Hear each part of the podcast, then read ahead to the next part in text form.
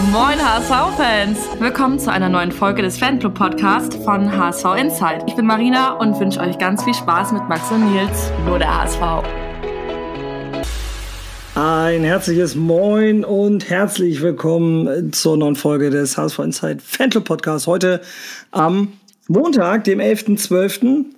Und äh, auch wenn der Tag ein anderer ist, so ist mein Gegenüber der gleiche wie sonst auch. Moin Max. Moin Nils, moin an unsere Zuhörer und Zuhörerinnen. Und äh, ja, herzlich willkommen zur HSV Insight Therapiestunde. so kann man es nennen. Ja, es ist viel passiert ähm, in den letzten zehn Tagen, glaube ich, sind das. Ja. Ja. Wir haben nur eine Folge übersprungen eigentlich und es fühlt sich an, als hätten wir vier übersprungen. Ja, weil so viel war Stadtderby, DFB-Pokal, ähm, jetzt das Spiel am Wochenende. Und ursprünglich wollten wir Donnerstag aufnehmen, nach dem Pokalspiel. Und ähm, ich war. Ein befreundeten Hertha-Fan. Ja. Ich war um 5.27 Uhr zu Hause, habe kurz geduscht, mich fresh gemacht nach dem Pokalspiel und ähm, bin danach um 6.25 Uhr mit dem Zug weiter nach Hamburg gefahren zur Uni. Hab da mir den Tag abgesessen und äh, dann war abgemacht, dass Nils und ich die Podcast-Folge aufnehmen. und dann schreibt mir der Nils irgendwann im Laufe des Mittags: Ach du, heute nicht. Ich bin so kaputt. Digga, was soll ich denn sagen? Ich war halt richtig, ich war halt richtig im Arsch so, und ich hatte gar keinen, gar keinen Turn irgendwie. Aber ja, lass uns mal am 1. Dezember anfangen, würde ich sagen. Und zwar mit dem Stadtderby. Ich, also, Kernthema ist ja leider diese Woche die Trainerpersonalie. Wir mhm. haben jetzt eine Stunde Zeit für unsere Therapiestunde. Wollen, wie, also wie tief wollen wir auf die Spieler eingehen? Aber ich würde gerade das, das Stadtderby ganz schnell abfrühstücken. Also im Vorfeld, ich weiß gar nicht, ob du das mitbekommen hast, aber die Polizei hat das diesmal so gemacht, dass sie den Zugang zum Gästeblock, bevor du praktisch in diesen Schlauch dann eindringst, ja. haben die zugemacht, sodass die Gästefans dann auf der Feldstraße standen und dann hat man so 250 bis 300 Leute mal so schwallartig zum Gästeblock gelassen, was dazu führte, dass du oben echt gut durchgekommen bist, aber dass sich natürlich der Pöbel dann auf der Feldstraße ähm, angestaut und gesammelt hat. Aber laut Polizei war ja auch soweit ein, eigentlich alles äh, ruhig. Ja. Ja, es gab von der, von der Polizei in, keine, in kein äh, Lager von irgendwelchen Fans irgendwelche negativen Anmerkungen. Ja. ja, Strategie hat wohl funktioniert. War natürlich ein bisschen trotzdem, also zumindest für, für die Fans blöd, dass du dann da halt so auf der Feldstraße standst. Es war kalt, es hat geregnet oder genieselt. Und äh, später hat es dann ja auch richtig geschneit noch. Ähm, es war einfach arschkalt und du warst froh, dass du irgendwann in einem Stadion drin warst. Ja.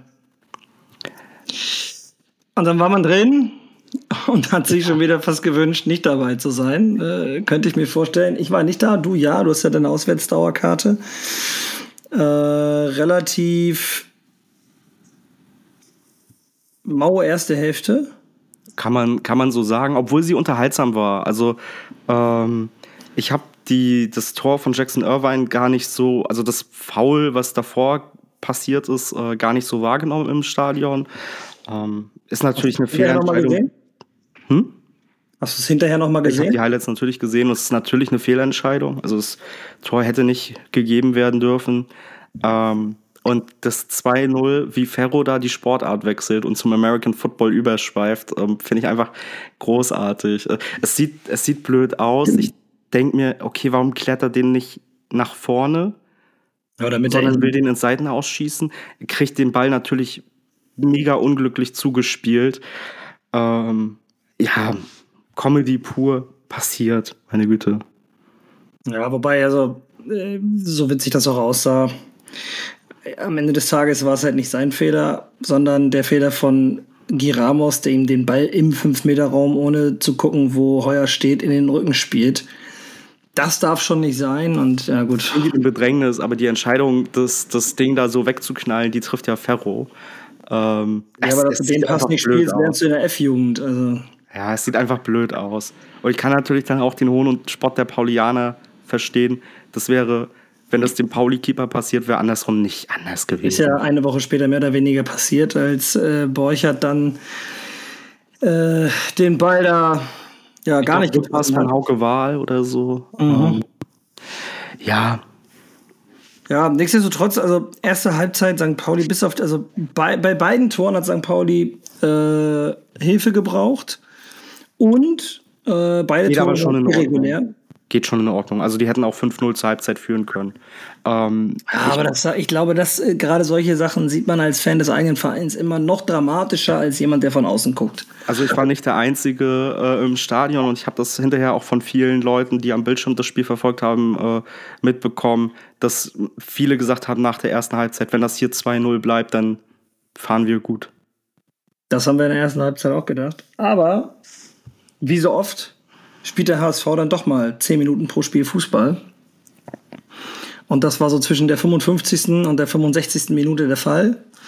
Und man hat dann äh, es geschafft, zwei Tore zu erzielen. Bobby Glatzel in der 58.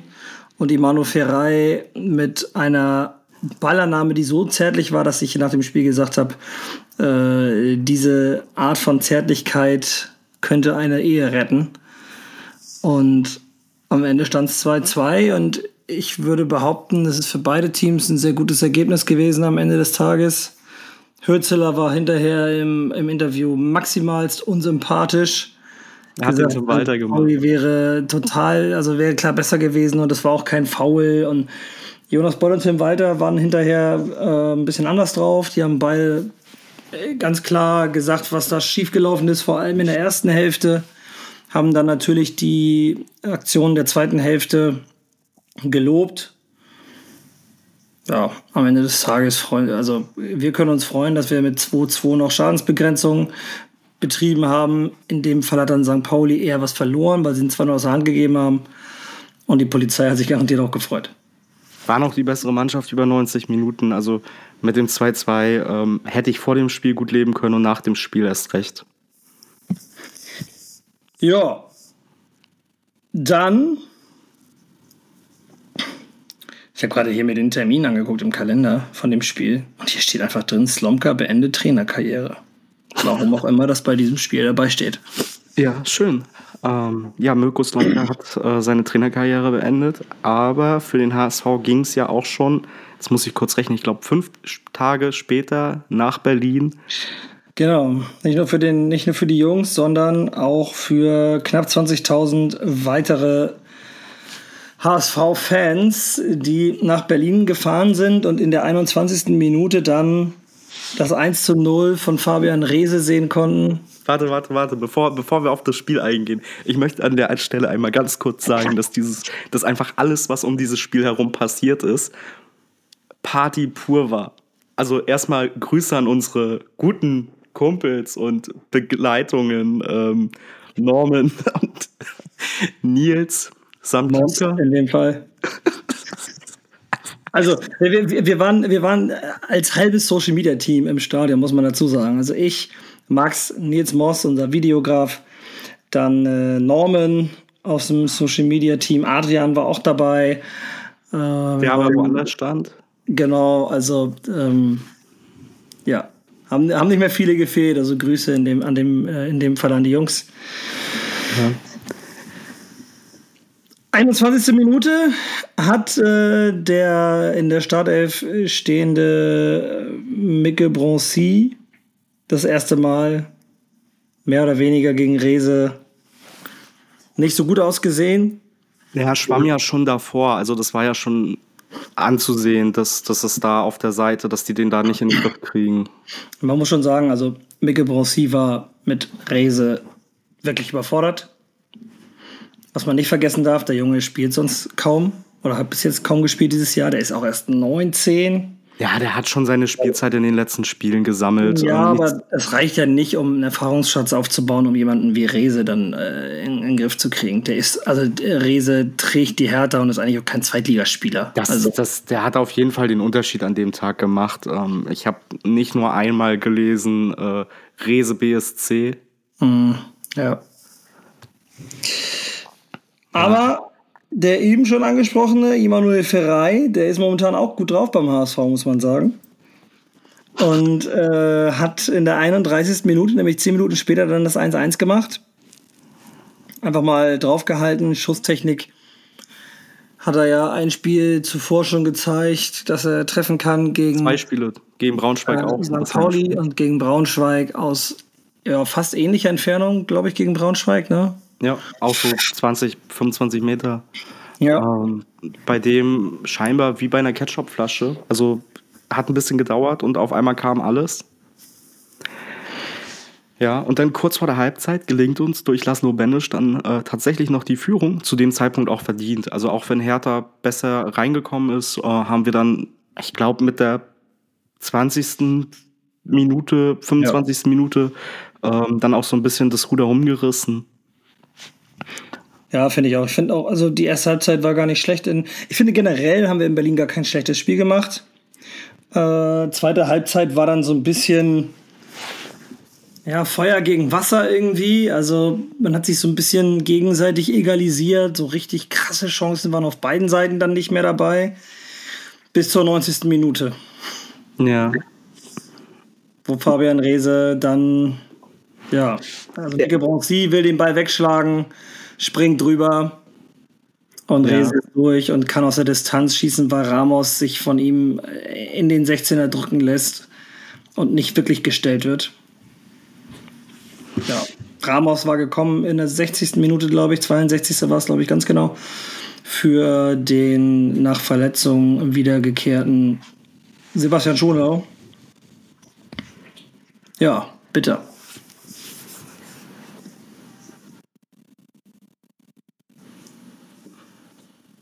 Da sagt er nichts. Ja, also, boah, also, ja, was soll ich dazu sagen? Also, du da hast das ganze Spiel über schon gesehen, dass Mikkel Bronzi da seine Schwierigkeiten ähm, mit Fabian Reese hat. Und ich hätte dem irgendwann, weiß ich nicht, wir, wir beschweren uns immer beim HSV, dass gegen unsere besten Spieler, dass die immer gedoppelt, gedrittelt werden. Ähm, warum mache ich da nicht auch die, die Ansage, geht mit zwei Leuten drauf, geht mit drei Leuten drauf. Ähm, der Rese darf im Strafraum an keinen Ball mehr rankommen. Ähm, ich hätte, also auf der einen Seite finde ich das auch gut, dass Tim Walter ähm, Mikkel Broncy diese Spielzeit gibt, dass er diese Erfahrung auch sammeln kann. Auf der anderen Seite denke ich mir so, boah, er löst doch den Jungen irgendwann mal. Ja, also du siehst doch, dass das heute ja, nicht. Das ist kaum, das ja keine Alternativen. Also Oliveira kam dann, hat es finde ich auch nicht so schlecht gemacht, aber auch der war Rese nicht gewachsen. Van der Bremt er ist sogar erst 17. Oliveira spielt ja noch viel weniger als Mikkel Broncy. Ja, Van der Bremt war nicht im Kader. Ich glaube, in der Situation kannst du nicht mehr doppeln. Das funktioniert von der, von der Mannkraft hinten nicht, aber dann musst du schlau genug sein, den Ball vorne irgendwo festzumachen. Und dann müssen halt irgendwie, keine Ahnung, Glatze, Meffert und Benesch von mir aus Hand in Hand einen Halbkreis um die Eckfahne bilden und den Ball an die Eckfahne legen und mit aller Muskelkraft äh, den Ball verteidigen oder was weiß ich. Also das ärgert mich eigentlich viel mehr. Ich, also ich wage zu bezweifeln, dass das Trainerteam der Mannschaft nichts gegeben hat gegen äh, Fabian Reese und dass sie einfach gesagt haben, naja, der Bronzy, der wird das schon machen. Das glaube ich nicht. Ich glaube einfach, es ist. Nee, aber du siehst doch, wie sich das im Spiel entwickelt hat und du musst doch irgendwie reagieren und ich sehe nicht, inwiefern der Trainer da reagiert hat.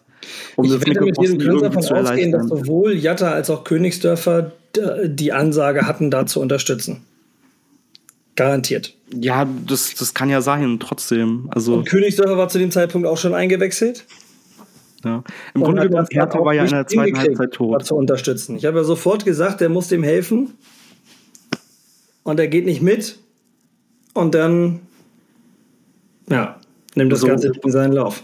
Von Hertha kam nichts mehr in der zweiten Halbzeit. Von uns kam auch nichts mehr, wo ich mich frage, warum. Wenn du auf das 3-1 gehst, dann hast du diese Problematik in der 90. Minute nicht mehr. Aber beide wollen doch ein Tor schießen und keins kassieren. Also, du glaubst, also, mir ist es zu einfach zu sagen, du musst dann aufs 3-1 gehen. Ja, das probierst ja, du aber wenn, wenn du das ja 3-1 schießt, noch eins zu kassieren. Ja, aber wenn du das 3-1 schießt, dann, dann kannst du in der 90. das 2-1 äh, das Ja, schon richtig, aber dann kassierst du es halt in der 60. Ja, das glaube ich halt nicht. Ja, aber. Wir, haben, wir haben so viel Offensivpower. Wir haben so viel Offensivpower. Wir sind in der Defensive sch schlecht, ja. Und Tim Walter, also das wäre jetzt das, das erste Mal überhaupt, dass, dass ich von Tim Walter sehe, dass der ähm, auf Halten spielen wollen würde. Deswegen, also warum dann nicht in diesem Hertha-Spiel? So, also da, da ging nach vorne nichts mehr. Weiß ich nicht, ja.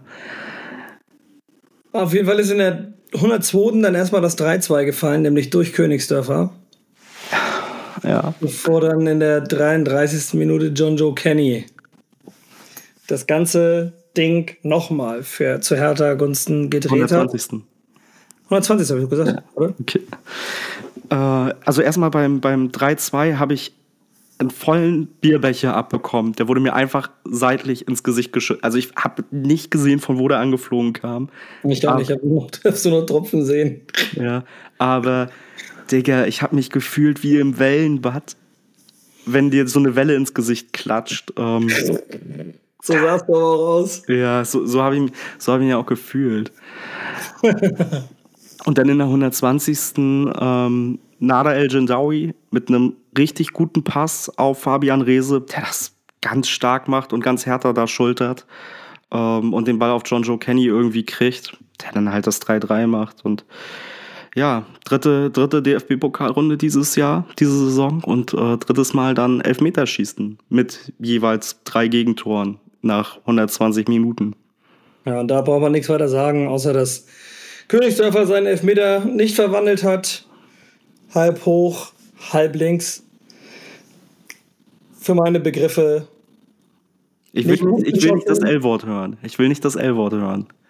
Nee, der war einfach nicht gut geschossen. Der war einfach ja. schlecht geschossen.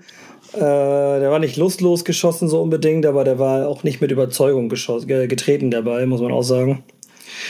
Und äh, ja, dann gehst du halt am Ende nach 120 Minuten und Elfmeterschießen in einem Spiel, wo du hinten liegst, zweimal drehst, wieder zweimal hinten liegst, gehst du dann halt vom, äh, wo dann zweimal der Gegner noch ausgleicht, meine ich. Gehst halt ich als. Sagen, wir haben zweimal geführt. Das, das darf dir nicht passieren. Ja. Und das ist äh, eine bittere Pille gewesen am Mittwoch. Hast du die DFB-Pokalauslosung verfolgt? Ja, ich weiß, wie es ausgelost wurde. Ich habe auch viele gelesen, die sagen, oh, es war noch nie so einfach, wir hätten den und den bekommen. Halte ich für Schwachsinn, sich da jetzt drüber Gedanken zu machen und äh, aufgrund der jetzigen Auslosung, wo wir nicht mehr dabei sind, noch in irgendeiner Art und Weise äh, das zu nutzen, um irgendwie gegen irgendwen Stimmung zu machen. Wir können über Trainer diskutieren und alles Mögliche, aber doch bitte nicht mit einer DFB-Pokalauslosung, mit der wir nichts mehr zu tun haben. Ja, wobei man sagen muss, also rein vom Mannschaftsfeld wäre es auf jeden Fall machbar gewesen. Ja, aber das wussten wir schon, seitdem der FC Bayern raus ist. Ja, aber, aber Mittwoch kam ist. dann auch, Mittwoch ist dann auch Dortmund rausgeflogen. ähm, so, ja. deswegen, aber ja, gut, schlussendlich können wir es nicht ändern. Mich ärgert schon, weil es natürlich sichere, gute Einnahmen gewesen wären, die ja, der HSV auch gut gebrauchen hätte können. Und weil man dazu sagen muss, finanziell war es nicht eingeplant, ne? Nee, natürlich nicht. Und ich glaube, das hast du auch gemerkt, ähm, dass der DFB-Pokal optional war. Dass es nicht die, ähm, der, der letzte Zwang hinter war, weiterzukommen. So Dennoch kann man ja, glaube ich, sagen, also als wir die Aufstellung gesehen haben, so mit Nemeth drin beispielsweise auch anstatt Latze von Anfang an, muss man schon sagen, ich finde dafür, dass das nicht unsere eigentliche Stammelf war, in Anführungsstrichen, haben die Jungs das richtig gut gemacht. Ja, das sagt ja auch keiner. Also, die haben das schon. Es ist maximal ärgerlich und maximal äh, nervig, wie es dann gelaufen ist, aber das kannten wir ja nun schon aus der Vorwoche vom äh, Stadtderby, dass äh, ja, sich da Ärger in uns breit macht. Und äh, der Ärger machte sich dann auf der Rückfahrt auf der Autobahn noch breit, als irgendwie ein Auto gebrannt hat und es eine Vollsperrung gab. Da sind wir Gott sei Dank noch durchgerutscht vorher. Dann äh, gab es irgendwie drei Schwerlasttransporter vor uns, die Überholverbot äh, hatten und wir mussten irgendwie mit 80 km/h irgendwie insgesamt eine Stunde hinter diesen scheiß Schwerlasttransportern hinterher gurken. Es waren auch noch drei Stück. Nachdem wir dann den ersten durch hatten, haben wir gedacht, oh Gott, endlich können wir Gas geben. Nein, das kam dann irgendwie nach fünf Minuten Fahrt der nächste. Und das Ganze dreimal. Und äh, ja, dann war auch schon wieder Samstag und Heimspiel im Volksparkstadion gegen Paderborn. Ja. Der Ärger sollte nicht abreißen, so viel kann man, kann man ja schon mal, schon mal sagen. Das Wetter war kühl, aber trocken. Äh, der Boden war zwar nass, aber äh, der HSV hatte Wasser angekündigt und wir haben ein Bild gesehen von Adrian, äh, der eine Karte im oberen Bereich des Stadions hatte und da war der Schnee noch nicht ganz weggetaut und der hatte einen komplett eingeschneiten Sitz. Ja. Wild. Also, ihr, ihr wisst, wie die Stimmung beim Spiel war, wenn der Nils im Vorfeld über das Wetter redet. Ähm, ja. Ja, man muss sagen, also in Berlin war es ja so, als die Mannschaft dann vor die Kurve kam, äh, da wurde nicht applaudiert von äh, der Szene, von den aktiven Gruppen. Und es wurde erst HSV, HSV skandiert, als sie mit dem Rücken zum Block standen und oh, äh, wieder in die Kabinen, Richtung Kabinen gegangen sind.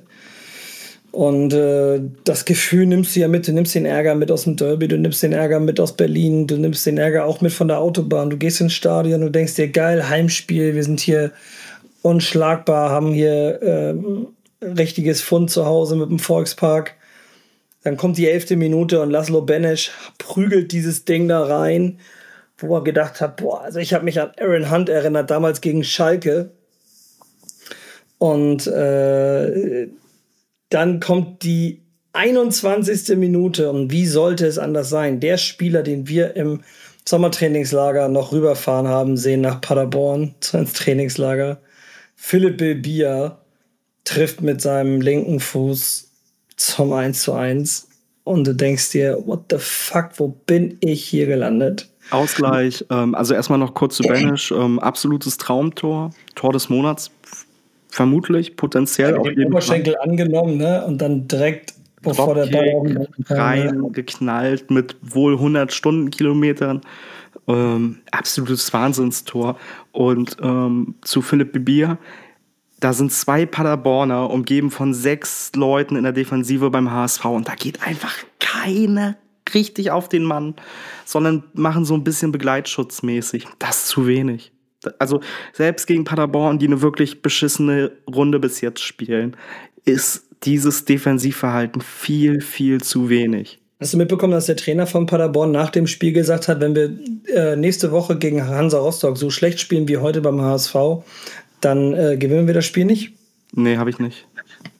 Also er hat nicht wortwörtlich gesagt schlecht, aber er hat gesagt, wenn wir nächste Woche in Rostock so spielen wie heute hier in Hamburg, dann werden wir in Rostock keine Punkte holen. Äh, gegen Rostock keine Punkte holen. Ja. Ist auch schon eine Klatsche ins Gesicht für den HSV. Absolut, aber, aber das, ist, das ist auch das, was ich ähm, so wahrgenommen habe. Eine richtige Klatsche äh, gab es dann in der 62. Minute. Man muss erstmal sagen, Stefan Ambrosius hat sich irgendwie verletzt. Und der ist irgendwie blöd aufgekommen, umgeknickt oder so. Ja, ich weiß auch nicht. Also ich habe jetzt irgendwie gehört, das ist was mit dem, irgendwie im Beckenbereich oder also ich dachte Kopf, aber ist wohl Becken. Keine Ahnung, weiß ich nicht. Ist ja fast kaum. Gucken, wann mhm. dazu was kommt und ob dazu was kommt. Wenn nichts kommt, dann gehe ich mal davon aus, dass es nicht so schlimm ist. War eher so, so ein Akutschmerz irgendwie. Äh, Wurde ja, lange behandelt.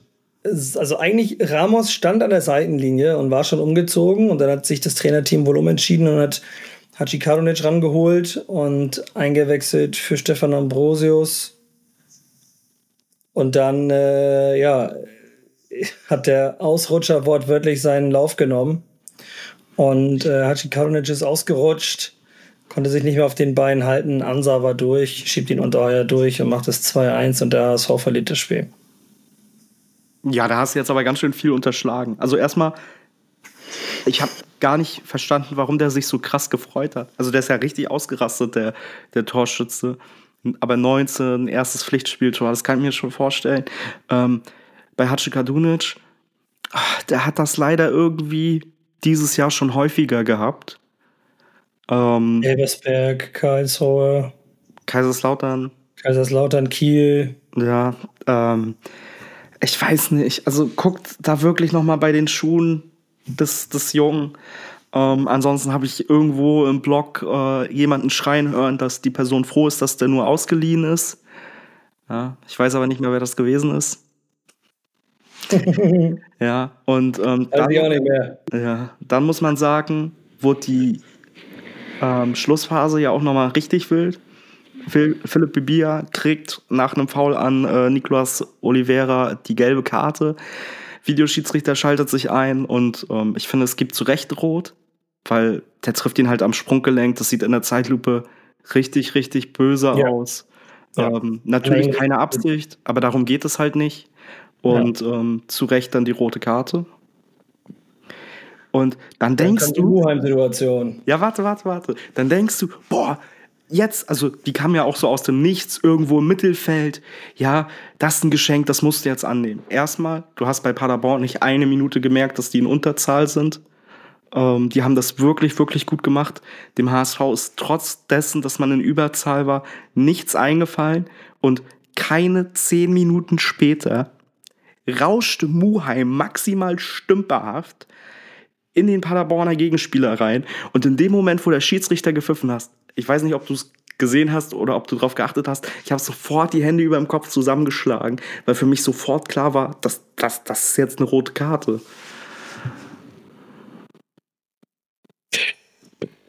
Ja, ich, und du siehst es nicht so. Also, weiß ich nicht, ich finde, der erste Kontakt von Paderborner ist erstmal scheiße unsauber.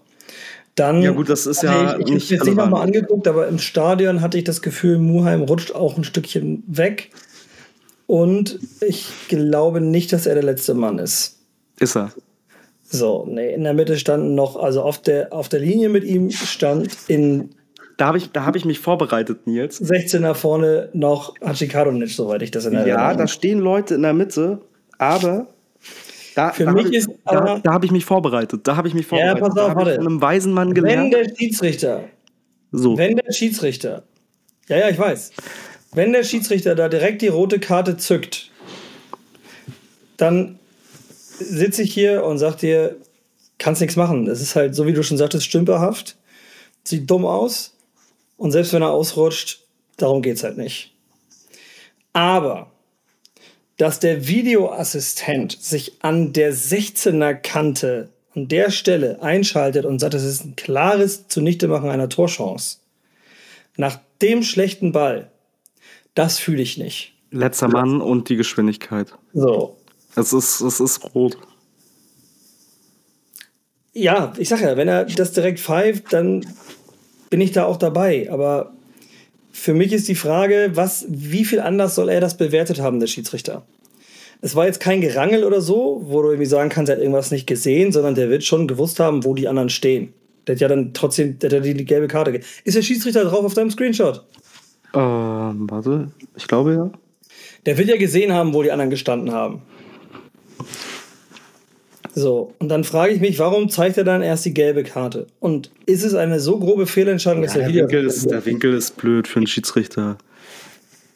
Da ist er. Ja, aber der sieht doch, also der sieht doch den Muheim und der sieht doch den anderen Innenverteidiger noch. Also. Ja, aber es ist.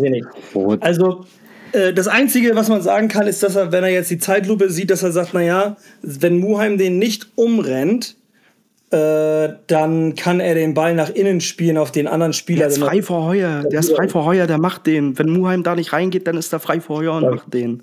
Glaube ich nicht. Also wir werden es schlussendlich nie erfahren, aber. Genau, wir werden es schlussendlich nicht erfahren. Und äh, ja, am Ende des Tages ist es auch egal. Wir haben das Ding 2-1 verloren. Viele haben äh, das Wortspiel mit dem Ausrutscher nicht verstanden, weil ich ja geschrieben habe, äh, der HSV verliert durch einen Ausrutscher. Und dann haben mir ganz viele geschrieben, das sind doch keine Ausrutscher mehr. Und ich habe dann die Leute darauf hingewiesen, naja, pass mal auf, der Hachi Karunic ist auch ausgerutscht, oder? Ach ja, stimmt. Ja, ja. ja ähm, zwei Sachen noch. Da merkt man aber mal, wie strapaziert die Nerven aktuell sind. Ja, ähm, zwei Sachen zu dem Spiel noch. Ich habe ganz viele Nachrichten im Endeffekt bekommen, so, oh, Lasso Benisch, äh, Vakariata in den letzten zwei Minuten irgendwie noch mal mit zwei Lattenkrachern. Ja. So, ähm, wo ich dann auch zurückgeschrieben habe, so, ja, aber der Ausgleich darf nicht darüber hinwegtäuschen, dass das echt eine beschissene Leistung wäre, also war. Ja. Also ich habe ja im Stadion schon zu dir gesagt, für mich war es das schwächste Heimspiel dieses Jahr. Definitiv. Ähm, und das zweite war, ich habe ab und zu mal so auf die auf den Trainer geguckt, weil ich das öfter mal mache. Und ich hatte das erste Mal das Gefühl, dass dieser Funke, den Tim Walter ausstrahlt, durch seine Art, wie er halt ist, wie er da die Seitenlinie rauf und runter tobt, ja, dass dieser Funke das erste Mal nicht beim Team übergesprungen ist und das persönlich macht mir Sorge. Okay, das Gefühl hatte ich nicht. Ich beobachte den Trainer auch. Ja, also ich glaube gerade, weißt du, wenn dein Innenverteidiger dann ausrutscht, ist es wieder der, der vorher schon so viele Fehler gemacht hat, dann äh, kannst du auch nur resignieren. Irgendwann.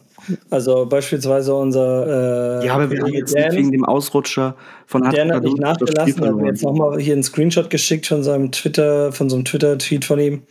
Wenn meine Mitarbeiter ständig individuelle Fehler machen, muss ich als Abteilungsleiter irgendwann dafür zur Verantwortung gezogen werden, dass ich es nicht geschafft habe, eine Grundordnung zu etablieren.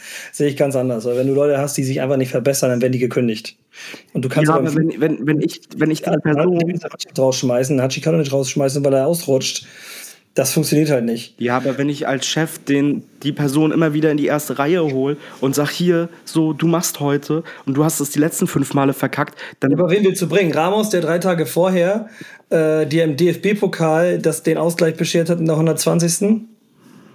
Ja, aber und das ist verletzt. schuld gewesen, dass der. Also ich hatte Ramos tatsächlich gebracht. Echt nicht. Ja. Aber das, wie willst du das auch vorher wissen? In, in Berlin macht Ramos den Fehler, und äh, zu Hause jetzt macht äh, Haji Kadunic mehr oder weniger einen Fehler, wobei es nicht mal ein Fehler ist, weil er einfach ausrutscht. Ja, sieht halt blöd aus, aber das ist ja vielleicht auch das Problem beim HSV, dass du aktuell immer so einen so einen Fehlerbock drin hast, aber es immer jemand anderen trifft. Ja, ja. Und damit kommen wir ja mehr oder weniger dann auch schon zum äh, restlichen Themenblock, den wir heute so haben. Oder wolltest du noch was zu den Spielen sagen? Also gibt es eigentlich nichts mehr. Nö, nö. Einmal nochmal Gas geben jetzt in Nürnberg. Aber ich kann, das, kann das nächste Thema total super einleiten, weil mich hat eine Frage erreicht. Ja, warte ganz kurz. Eine, eine, eine generelle Sache noch, bevor wir in das Thema einsteigen. Äh, auf mich macht es generell den Eindruck, als wäre die Mannschaft müde. Und zwar nicht nur müde irgendwie in den Beinen, in den Knochen, sondern vor allem auch psychisch. Und äh, deshalb ist es gut, dass wir jetzt in die Winterpause gehen. Das Abendblatt hat ja groß getitelt, äh, sie wüssten, dass äh, Tim Walter und Jonas Bold und so sich jetzt im Winter zusammensetzen. Das brauch, dazu braucht man keine krassen internen Quellen haben, um das zu wissen, denn äh, natürlich setzt man sich in einer Winterpause zusammen. Es wird in jedem Verein so sein, dass man sich zusammensetzt. Auch die Bayern werden das machen, auch Leverkusen, Stuttgart und wie sie alle heißen werden das machen. Man setzt sich zusammen, man rekapituliert, man guckt, wo kann man ansetzen, was kann man verändern, was muss man verändern oder anders, was muss man verändern und was kann man verändern, weil du kannst natürlich jetzt keine drei neuen Innenverteidiger holen. Und äh, eine Sache davon, die predikte ich jetzt, Noah Katterbach wird äh, in diesem Wintertransferfenster zum HSV wechseln und hoffentlich wieder ein bisschen Stabilität noch hinten reinbringen und kann vielleicht auch Muheim mal entlasten. Das wäre schon mal wichtig. Und äh, ja, dann lass uns weitermachen mit den weiteren Themen. Ja, Muheim übrigens mit zwei Spiele Sperre, also mit, dem, mit der Mindeststrafe für das Foul, das wurde vorhin bekannt gegeben. Und ja, um, um da jetzt praktisch den, den Themenschwenk zu kriegen, unser lieber Kumpel Chris, schöne Grüße an der Stelle, ähm, hat die Frage eingereicht auf einer Skala von Peter Altmaier, also 0, bis Nico Kovac, also 10. Wie hot äh, findet ihr Tim Walter? Nils. Also, ich kann mich da nicht richtig zu äußern, weil ich mal eine seltsame Begegnung mit Tim Walter äh, im Trainingslager auf einer äh, Saunatoilette hatte. Und äh, deshalb möchte ich da nicht weiter drüber reden. Ja, okay. Ja. Also nein, also was, was heißt was heißt das schon? Also er, er kam raus und ich wollte da rein, hat mal kurz Moin gesagt, so, aber ja. Ja, ja, ich muss sagen, ich glaube, Tim Walter ist eine, ist, ist eine stabile Sechs. Das ist ähm, der deutsche Slaven Bilic in meinen Augen. Und ähm, im Gegensatz zu dir hatte ich ja mit, mit dem lieben Timmy schon ein bisschen intensiveren Körperkontakt. Ja, ähm, wie, so ein, wie, so ein, kleines Kind, das aus dem Bälleball abgeholt werden möchte, in sein Haus und sein Bein geklebt und dann zu erfahren, dass wir doch nicht aufgestiegen sind. Aber ja, seitdem verfolgt mich dieses Trauma auf jeden Fall. Ähm, ja, ja. Ich muss mir schon wieder eine Träne verdrücken. Ganz ja, das, das, Bein von Tim Walder ist auf jeden Fall kein gutes Pflaster für dich. Nee, nee, nee aber, aber ein Sehnsuchtsort. Ähm. oh. Ja. Ja. Ja, gut, dass, ähm, dass wir ähm. drüber geredet haben. Ähm, ja. Ich, ich habe es schon sehr oft jetzt bei, also nach dem Spiel gesagt und auch ähm, bei Social Media ein bisschen ähm, mich, mich, ja, nicht ausgekotzt, aber so ein bisschen meinen Unmut ähm, geteilt. Und ich bin halt der Meinung, dass es nach der Winterpause mit Tim Walter nicht weitergeht. Das ist deine Meinung? Ja, vorausgesetzt, du möchtest aufsteigen.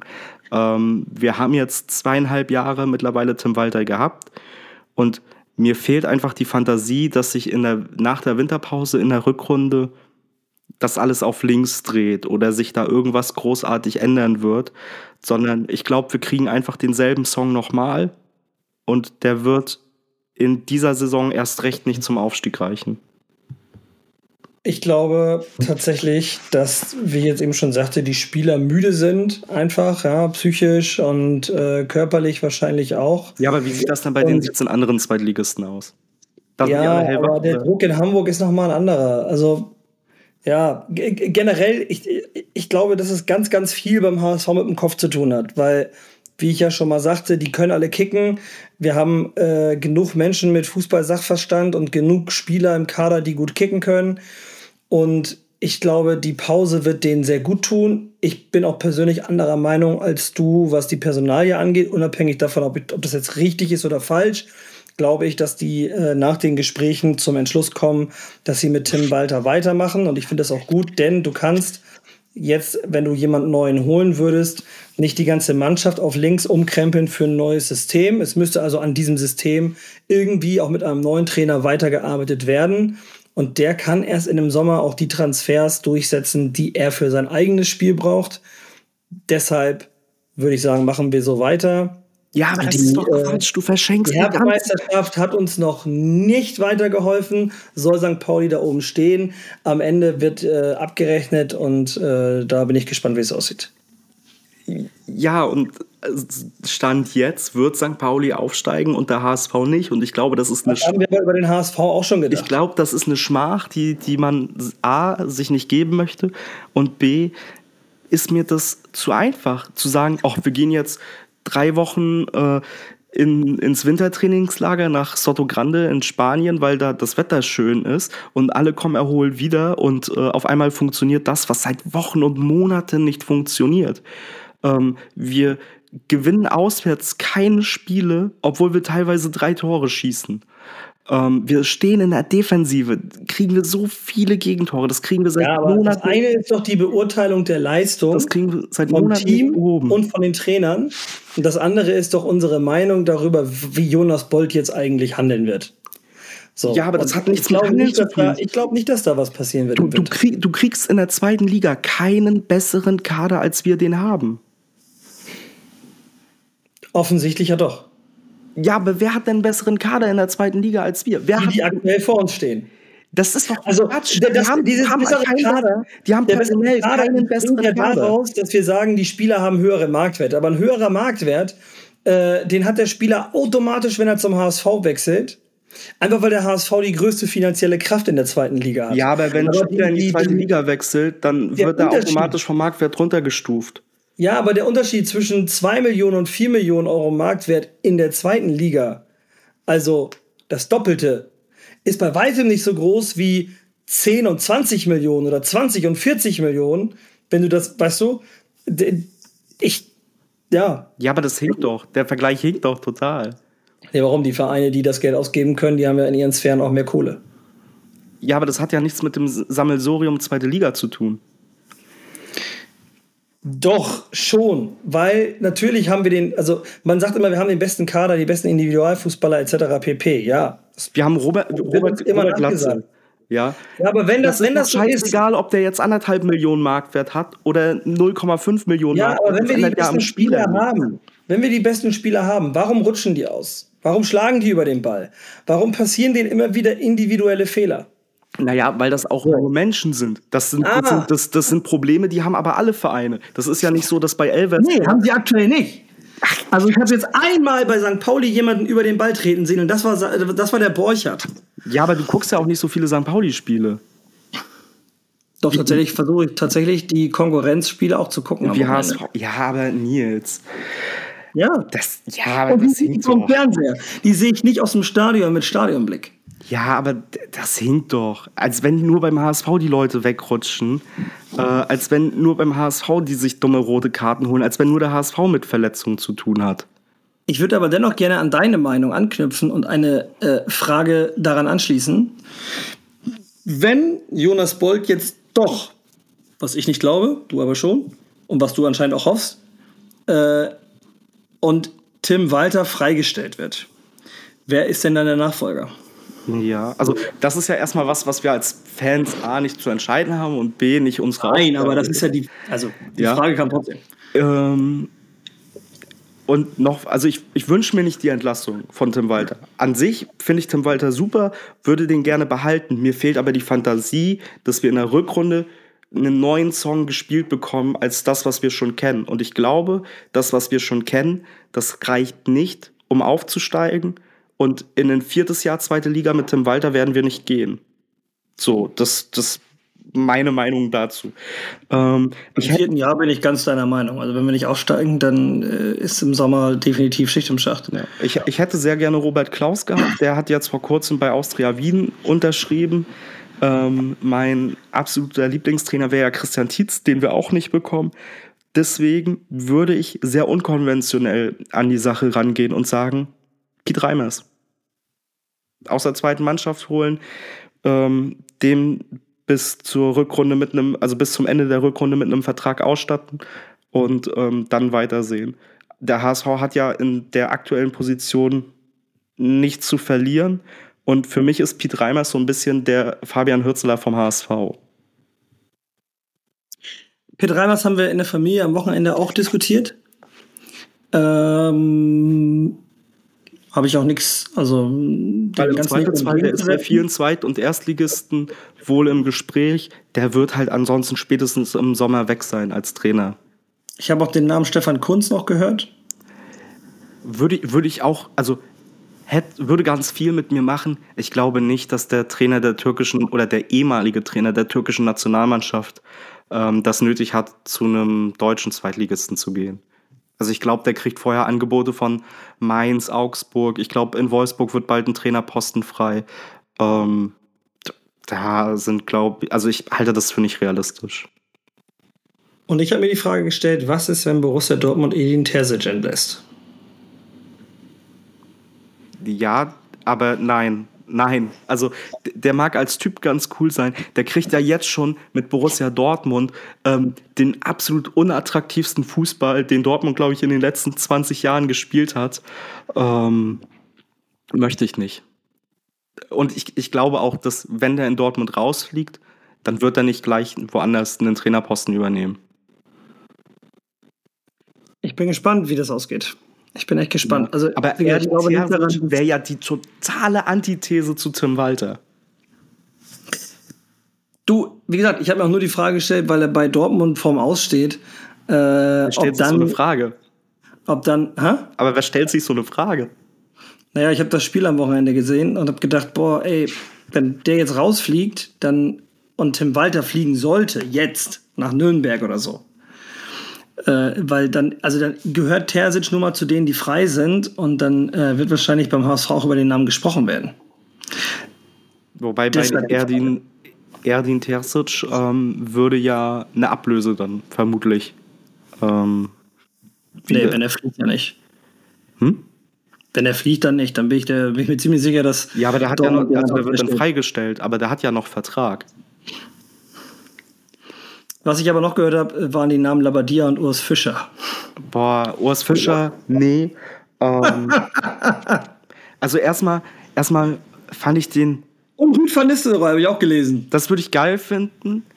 Ähm, aber Ja, aber halt mir was für- halt- als fürs. Äh, Rüd van Nistelrooy, das, das halte ich für ein Fantasieding. Also ähm, glaube ich, glaube ich auch nicht dran.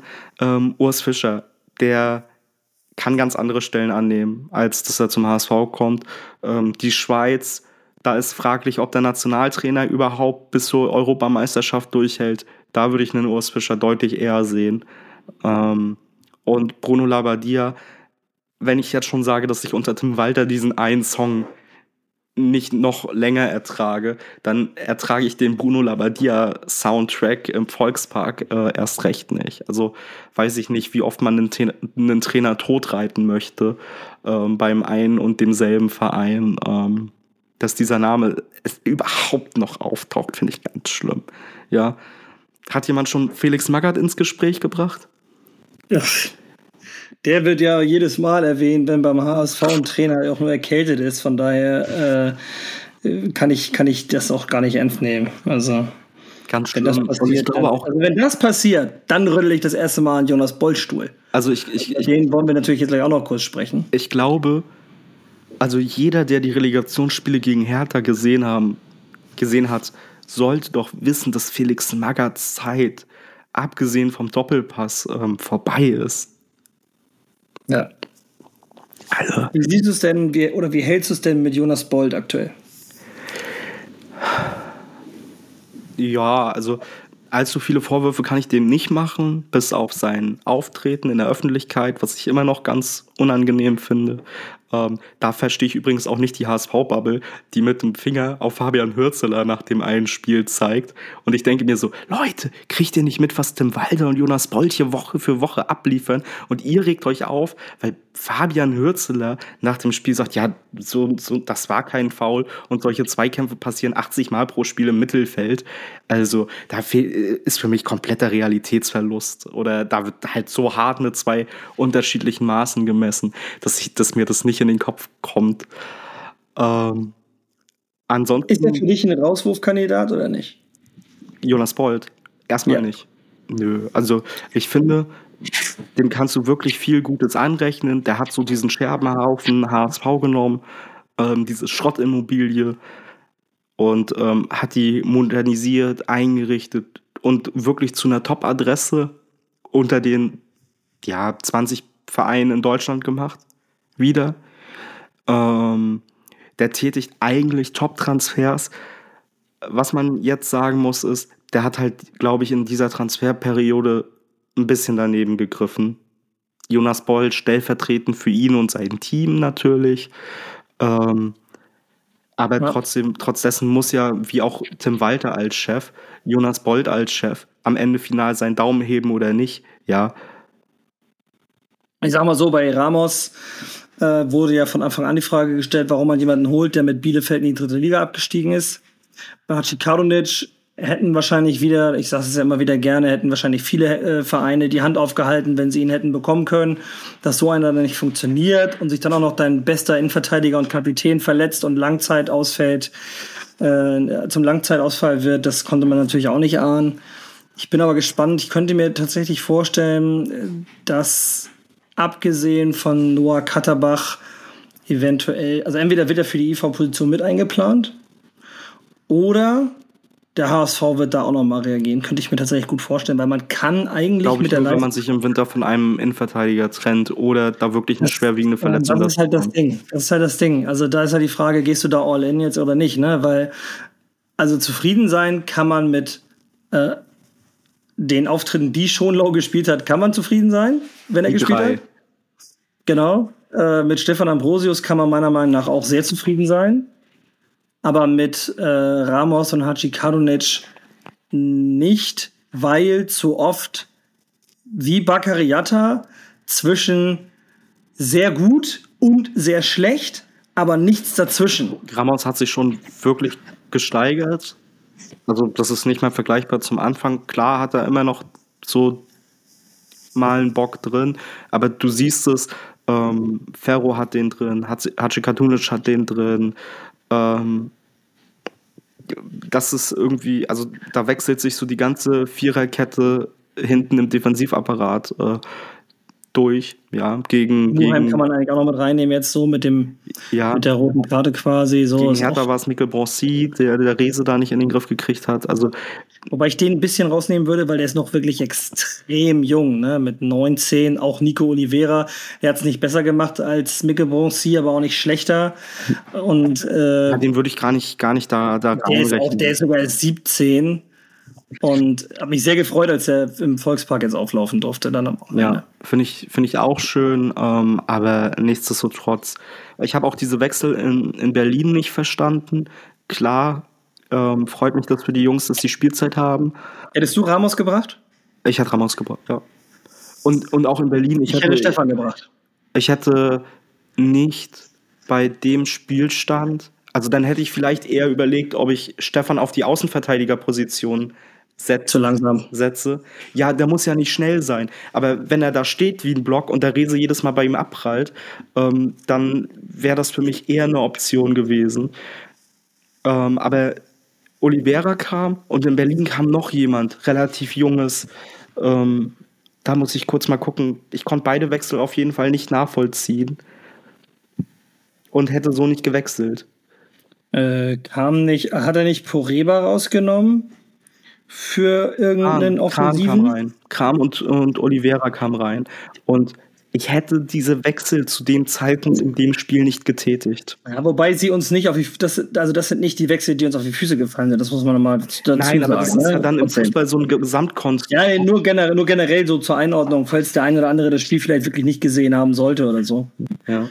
Kran Ähm. hat und hat jetzt am Wochenende das 1-0 für die zweite beim HSV gemacht, das Siegtor. Ähm, so, der kann auch kicken, ja. Ich würde den Jungen tendenziell viel öfter spielen lassen. Aber den dann in diesem Spiel in der Zeit reinwerfen, hätte ich nicht getan, wenn du auf Sieg spielen willst. Ja, waren auf jeden Fall schwierige, äh, was waren das? Das waren tatsächlich zehn Tage genau, ne? Ja. Mehr oder weniger. Ja, Ja. roundabout zehn Tage. Ähm, waren acht Tage sogar nur. Schwierige acht Tage als HSV-Fan, schwer zu verdauen, weil du trotz schwacher Leistung mehr sogar noch draus holen, rausholen hättest können. So, also deine, deine schwachen Leistungen, beispielsweise gegen Paderborn, äh, ist das eine, aber dass du trotz der schwachen Leistung eigentlich mehr hättest holen können, das fuckt mich eigentlich sogar noch am meisten ab, muss ich sagen. Das ist, das ist ja ein Ding, Und- das sich durch die ganze Saison zieht. Also wir spielen alles andere als guten Fußball. Ähm, häufig können wir den durch individuelle Klasse noch kaschieren und uns hier einen Sieg retten oder da einen Unentschieden. Ähm, weil wenn wir diese individuelle Klasse nicht hätten, dann wären wir halt Neunter, Zehnter. Ja. Ja. Jetzt haben wir noch acht Minuten, äh, sieben Minuten 30 Zeit. Lass uns noch einmal kurz über das heutige Geschehene bei der DFL kurz sprechen. Du hast es bestimmt mitbekommen. Die deutsche Fußballliga hat den Investoren, dem Investoreneinstieg zugestimmt heute. Und es kam auch raus, die zweite Bundesliga spricht sich für Torlinientechnik aus, die dann ab 24, 25, also nächstes Jahr, am Start sein wird. Wir wollen aber kurz sprechen, und das ist kurz unser Thema, die, ähm, der Investoreneinstieg, weil er für das Wochenende nochmal wichtig werden wird, bin ich der Meinung. Die Fanszenen haben am vergangenen Spieltag ganz, ganz klar und deutlich sich positioniert gegen den Einstieg von Investoren. Und diesem Einstieg wurde nun von den Profiklubs aber stattgegeben. Es gab die Zweidrittelmehrheit, die nötig war. Und die ARD hat hier jetzt äh, mal aufgelistet, wofür die Investorengelder geplant sind. Und das will ich euch einmal kurz mitgeben. Das sind 164 Millionen für eine eigene digitale Plattform, einen internationalen Fanshop und Vertrieb von Abos, gerade für Länder ohne oder mit geringem Bundesliga-Angebot. 183 Millionen Euro für das Auslandsmarketing, die Unterstützung der Planung und Durchführung von Auslandsreisen, neue DFL-Büros in internationalem Raum und exklusiver Content. 183 Millionen für so einen Scheiß. Naja, 126 Millionen Euro für den deutschen Markt, Kampf gegen illegales Streaming, mehr Content um das Spiel, beispielsweise aus dem Mannschaftsbus oder der Kabine und ligaweite Eventisierung durch Dokumentationen wie beispielsweise äh, mit Drive to Survive in der Formel 1. 65 Millionen Euro für neue Werbepartner, Live-Anpassung von Bandenwerbung, insbesondere für politisch anders geprägte Länder. 8 Millionen virtuelle Bundesliga, 54 Millionen als strategischer Rückbehalt, weitere 100 Millionen für Auslandsreisen, aber einfach mal schön aufgeteilt in zwei Punkte, damit die Zahl nicht so groß aussieht. Geil. Und 300 Millionen Euro als Kompensation für das nicht ausgeschüttete Fernsehgeld, welches an den Investor gehen wird. Weiterhin sollen Befugnisse über Spielplangestaltung, Ligensystem und Austragungsorte bei der DFL bleiben und der Investor keinen direkten Einfluss haben. Ich bin dem Ganzen grundsätzlich gegenüber kritisch. Äh, bin jetzt aber dennoch auch mal gespannt, also weil wir es jetzt eh nicht mehr ändern können und man mit der Situation nun mal leben muss, bin ich A gespannt, was am Wochenende passiert und wie du es siehst. Denn ich könnte mir vorstellen, dass es am Wochenende in den Stadien zu äh, ordentlichem Nebenverdienst der DFL kommen wird, wenn die Fans gegebenenfalls ja, mit Pyro oder sonst irgendwas an den Start gehen. Ja, das, das glaube ich auch. Also ich glaube auch, dass da noch entsprechend irgendwie ja, irgendwas zwischen, zwischen Statements und Reaktionen kommen wird. Und ja, ich, ich weiß es noch nicht. Ich habe mich noch nicht so tief in die Materie eingearbeitet, um da finalen Urteil geben zu können.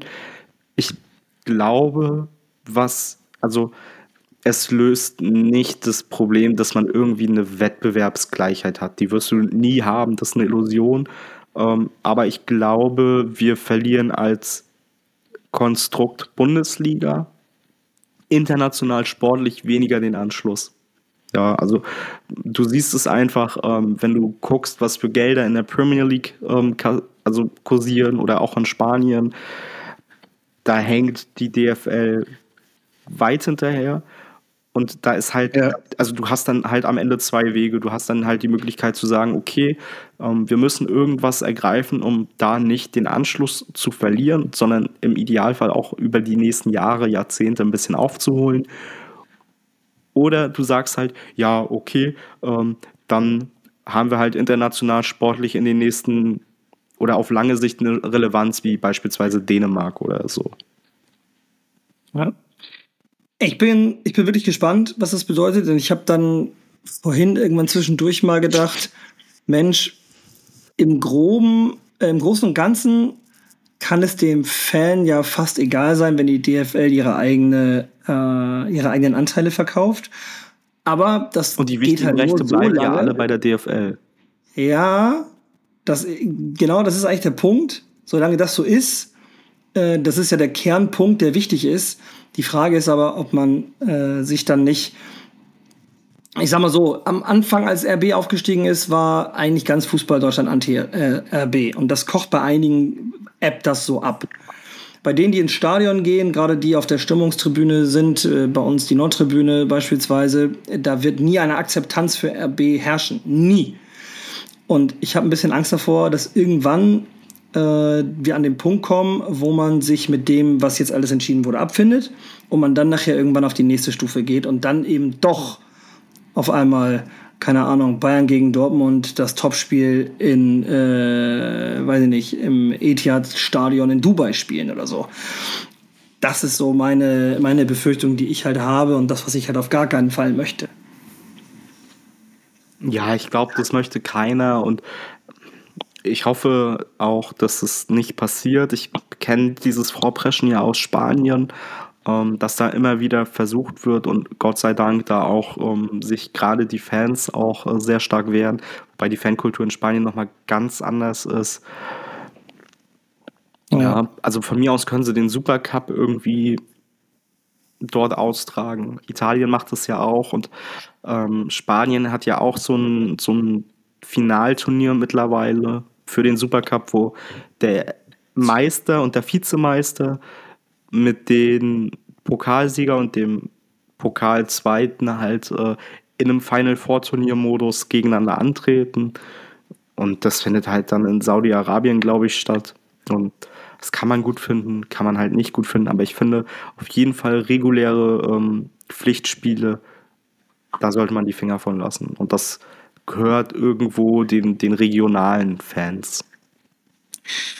So ist es. Ja, ich habe äh, jetzt nichts weiter hier irgendwie an die Folge anzuhängen. Keine Fragen oder sonstiges mehr? Nee, tatsächlich relativ wenig. Ich glaube einfach, die Scheu ist bei den Leuten auch heute relativ groß gewesen. Vielleicht war es noch der falsche Zeitpunkt, weil die Frage hat sich natürlich auch ein paar Mal gedoppelt. Ja, es war, also wir haben eigentlich viele Fragen so im Gespräch äh, dann beantwortet, weil natürlich die Hauptfragen waren, wie seht ihr das mit Tim Walter? Äh, wen seht ihr als Nachfolger? Was ist mit Jonas Bold? Und äh, das waren tatsächlich die Kernfragen. Die hatten einfach Angst, dass sie eine wütende Sprachnachricht von HSV Nils bekommen. Äh, so nicht, nein. Aber wir werden definitiv auch nochmal eine Umfrage machen. Ähm, Habe ich jetzt gerade so entschieden, wo wir äh, euch die Möglichkeit geben, die Hinrunde des HSV zu bewerten. In der Google Forms Umfrage, wo ihr die Spieler einzeln bewerten könnt, wo ihr ähm, generell eine Bewertung quasi abgeben könnt. Da könnt ihr euch schon mal drauf freuen. Die wird dann irgendwann nach dem Nürnberg-Spiel kommen. Und so äh, Umfragen wir, bei Spotify, die wir stellen und einfach nie wieder hinterher drauf eingehen. Ja, wir beide werden aber dann, und da müssen wir uns jetzt natürlich drauf committen, im Januar in der Folge, in der ersten Kalenderwoche, äh, das ist äh, die Folge ähm, äh, am dritten, am dritten äh, ersten, die Folge werden wir dann nochmal nutzen, um die Hinrunde zu bewerten. Ja, am dritten ersten wollte ich... Danach müssen wir mal gucken, wie früh wir wieder anfangen. Ja. Auf da, jeden da, Fall vorm Schaltgespräch. Ja, da komme ich ja kurz nochmal dazu, dass ich, armer Student, äh, eigentlich am zweiten erst nach Gran Canaria fliegen wollte, weil Barcelona da einen Tag später spielt. Aber Nils, wenn du mich so fragst, dann verschiebe ich die Reise natürlich und äh, nehme lieber mit dir live den Podcast auf. Ja, also irgendwann auf jeden Fall vor dem Schalke-Spiel, weil es könnte sein, dass sich vielleicht dann jetzt mal die Möglichkeit äh, auftut, dass wir das live äh, mit Video aufnehmen können. Und äh, da, das wäre natürlich für die Hinrunde prädestiniert. Da müssen wir mal gucken, äh, wie wir das technisch hinbekommen und zeitlich mit Location und so. Aber nach dem Nürnberg-Spiel wird es noch eine normale Folge geben, glaube ich. Ja. Oder? Nächste doch, Woche? Doch, nächste Woche. Und äh, dann ist erstmal Pause. Und dann äh, lest ihr aber definitiv auf Instagram und Co., wann es die nächste Folge gibt. Und die wird dann äh, das ja, Rekapitulieren der Hinrunde sein. Und vielleicht wissen wir dann auch schon mehr, was Tim Walter angeht. Und äh, vielleicht äußert sich dann auch der HSV sogar nochmal öffentlich. Bis dahin, Max, äh, eine gute Fahrt mit dem Sonderzug zu unchristlichsten Uhrzeiten nach Nürnberg. Äh, ich würde jetzt ja sagen, verlink, mich, äh, verlink uns gerne in, deiner, in deinen privaten Stories, dann reposte ich das. Aber du fährst so spät, schräg, schräg früh los, dass ich da definitiv entweder schon im Bett bin oder noch. Aber äh, ja, wenn ihr Bock habt, äh, folgt natürlich Max und mir gerne auf, auf unseren privaten Accounts. Dann bekommt ihr was von der Auswärtsreise mit. Ich hoffe, dass das Spiel am Wochenende gut ausgeht für den HSV, dass wir drei Punkte holen. Ich hätte mich auch viele Leute gelesen, die gesagt haben, sie hoffen, dass der HSV verliert, damit Tim Walter endlich fliegt. Mir sind die Punkte wichtiger. Über die Personal kann man hinterher sprechen.